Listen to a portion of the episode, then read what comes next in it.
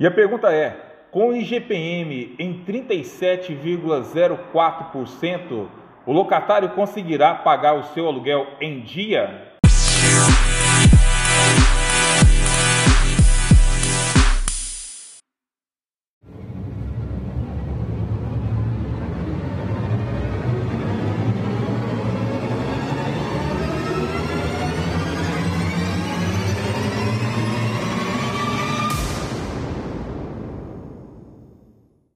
Acredito que essa seja o locatário tem geralmente uma única fonte de renda e essa fonte de renda eu tenho toda certeza que não teve, se for aplicado os índices do governo, não teve simplesmente um reajuste de 37,04%. Muito pelo contrário, esse reajuste não chegou sequer a 5,5%, que seria o reajuste do salário mínimo na virada de ano. Então nós temos aí um desfalque aí na casa de 32% e a pergunta que não quer se calar, de onde sairá essa diferença? Porque temos que analisar o seguinte, além do aluguel, nós temos aí que verificar que o locatário paga energia elétrica, água, combustível, alimentação, saúde, educação. E olha só que isso não é pouco não, e tudo isso tem sofrido muito, tem se a cada instante aumentado mais o custo de vida do brasileiro. E voltando à pergunta, a grande preocupação é justamente porque 32% de diferença entre o reajuste do aluguel e o reajuste recebido de salário é uma diferença muito grande, muito grande. Nós estamos falando aqui de um terço, um terço né, de 100%. E diante de uma situação dessa, é preciso refletir muito o que fazer nesse momento, nesse cenário, especialmente de pandemia. Muitos reflexos essa pandemia trouxe para o nosso dia a dia, e dentre eles está aí esse alto reajuste do IGPM. E você pode me perguntar, doutor Anderson, mas por que, que o IGPM está em disparada? E a resposta é muito simples: é a lei da oferta e procura. Se a procura de produtos, de serviços, ela começa a ser intensificada e começa a faltar produto no mercado, começa a faltar aquele que preste o serviço, a tendência do seu valor é realmente aumentar. Isso é uma lei natural do mercado da oferta e da procura. Da mesma forma, tem muita oferta e pouca procura, a tendência do valor do preço é diminuir. E nesse caso aqui é o seguinte, o IGPM, ele é formado de vários outros índices. E diante de falta de insumos e também de produtos no mercado, esses índices tiveram altas e diante dessa alta refletiu diretamente na composição do IGPM. Então, olha só, o IGPM em maio de 2020 ele era de 6,51%. Um ano após, maio de 2021, 37,04%. Então, temos que ficar aí alerta para as consequências de um reajuste de aluguel na casa de 37,04%. Isso devido ao fato que uma coisa é certa: a conta não fecha. A conta não fecha. Se o locatário recebeu um reajuste de salário menor que 5,5%, o reajuste de aluguel em 37,4% vai trazer um desfalque enorme na economia desse locatário, na economia desse inquilino, porque vai representar aí, se o locatário recebe um salário mínimo, você aplica lá 37% em cima do aluguel, e ele sofreu apenas um reajuste de 5%, 5,5% sobre o salário, temos essa diferença de 32% que precisa ser revista. E um detalhe: Nós temos outros índices de aluguel. Aluguel, na verdade, ele já é fruto, ele já é fruto de uma propriedade. O locador já tem aquela propriedade e o aluguel é um fruto. Então, aplicar 37,04, podemos falar de fruto sobre fruto. Estamos falando de lucro. E você pode falar assim, doutor Anderson, mas de onde você tira essa, essa conclusão que o aluguel ele passou a ser, esse reajuste passou a ter sua função de lucro? Muito simples. O reajuste de aluguel somente existe devido ao fato de precisar fazer uma composição monetária quanto às perdas inflacionárias. Então, que existe inflação, ninguém nega. Ninguém nega que existe inflação, tanto que existem os reajustes. Agora, a questão toda é a seguinte: recompor o poder de compra da moeda, que seria o reajuste do aluguel nesse caso, é muito diferente de obtenção de lucro. Porque a partir do momento que você aplica 37,04 do IGPM, em contrapartida, temos aí um IPCA acumulado em 8,06% e também temos o INPC acumulado aí em 8,90, o que, que nós temos diante desse cenário? Temos outros índices também que medem inflação, porém a sua composição apenas recompõe o poder de compra da moeda. Então, por que que dois índices IPCA e INPC estão na casa aí de 8, 8,90 e o IGPM na casa de 37,04. Há uma grande discrepância. Se observarmos aí, da ordem de quase 30%. E nessa, se você observar aqui, o IGPM ele é aí quase quatro vezes e meia maior que o IGPM, o que o INPC e o que o IPCA. Agora, essa diferença aí de 30 7,04 para 8,6 ou 8,90, a diferença disso aí, na casa dos seus 29, 30 pontos, é, isso é lucro. Isso é lucro. E nesse momento, especialmente de pandemia, a gente não pode admitir é, que o mercado seja um mercado mercenário. Temos que ser cada vez mais ajustados para que todos consigam cumprir a sua obrigação. E o locatário, com toda certeza, ele não quer inadimplir o aluguel, ele não quer inadimplir os encargos da locação. Ele quer pagar o seu aluguel com uma recomposição inflacionária, o que é justo. Como eu disse, o reajuste de aluguel é apenas para recompor a perda inflacionária no período de um ano, porque a lei determina que o reajuste de aluguel ocorra apenas uma vez ao ano, por isso acumulado dos últimos 12 meses. E olha só, vamos tratar aqui da primeira consequência de um reajuste de aluguel de 37,04 frente a um reajuste salarial na casa dos seus 5%, 5,5%. A verdade é que a conta realmente ela não fechará.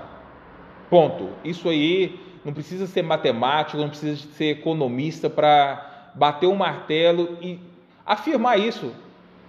Qualquer um do povo vai verificar que 37,04 é muito superior a 5,26, que foi justamente o reajuste salarial na virada 2020-2021.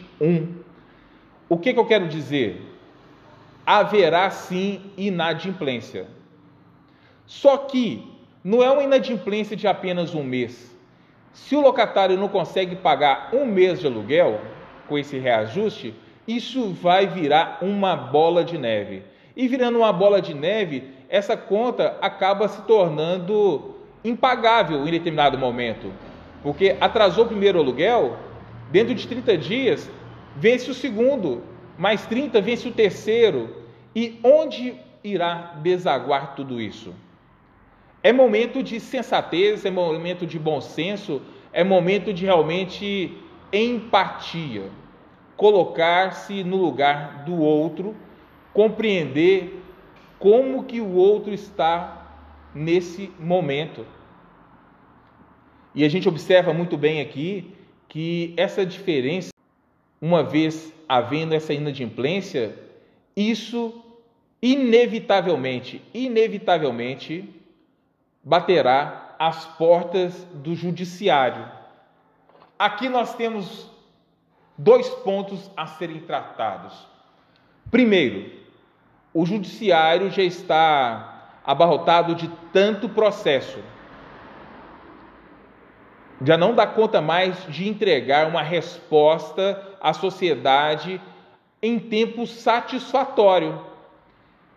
Uma ação de despejo levará, em média, o prazo de um ano, um prazo de um ano, para que talvez tenha uma sentença. Se houver recurso, talvez dois anos.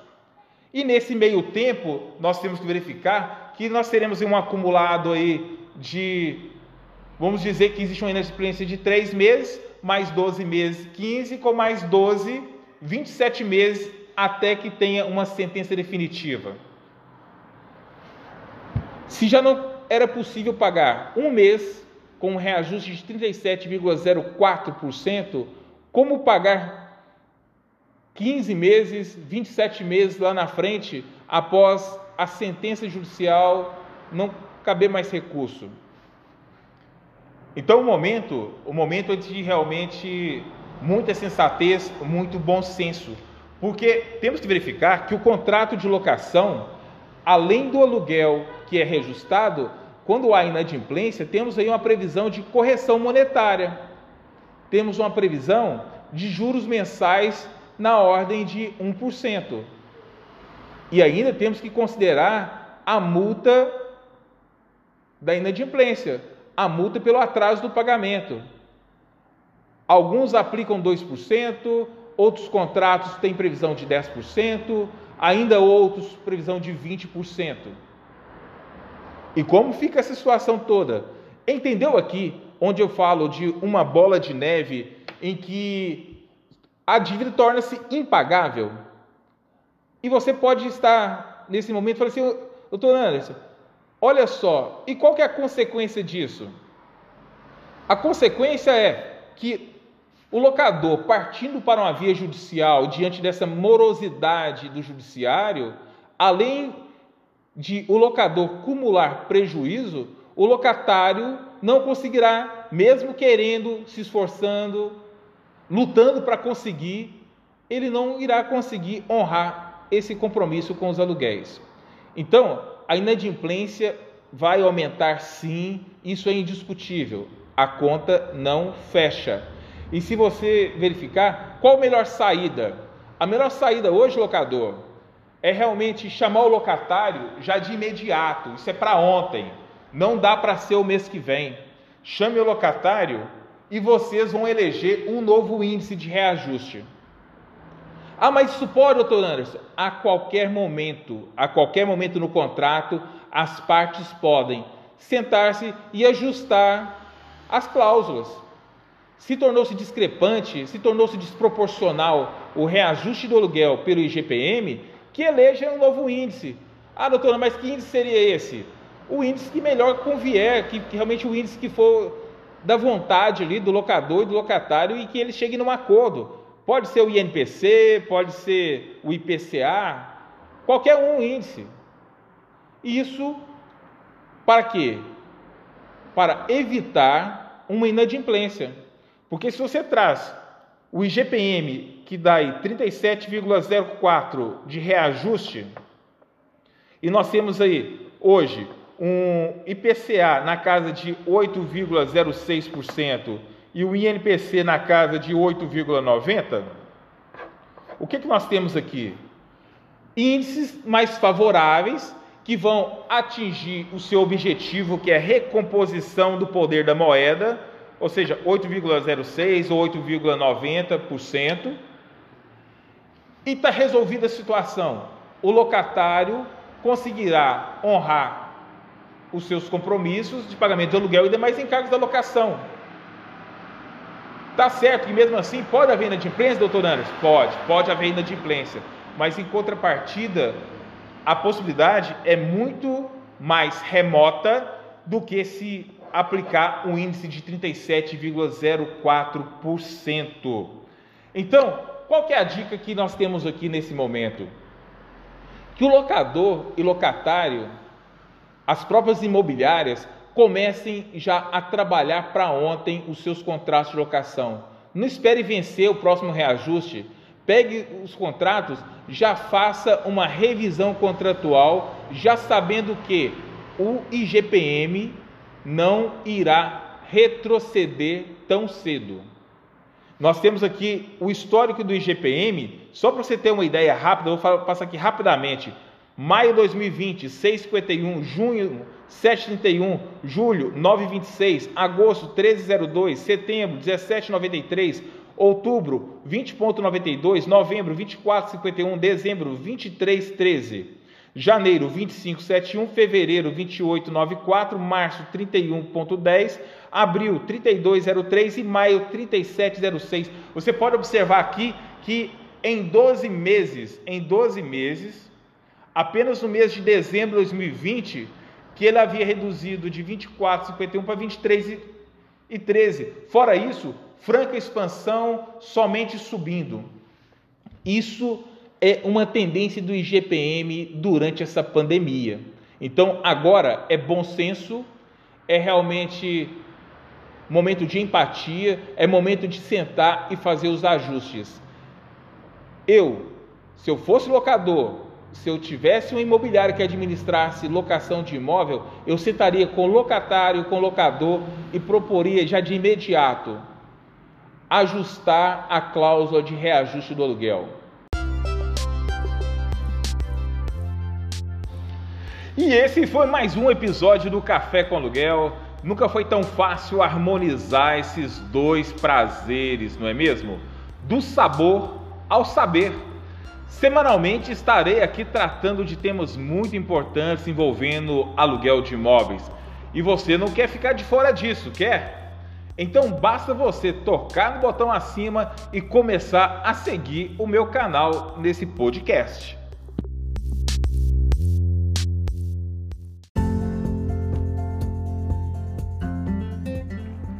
Ah, imagino que queira aprofundar ainda mais sobre o tema. Comece a seguir também o meu perfil no Instagram, Anderson Vasconcelos, underline advogado, e deguste da enxurrada de conteúdos que aguarda ali por você. Então, o que ainda está esperando? Corra lá, consuma os conteúdos e querendo, deixe sua dúvida nos comentários.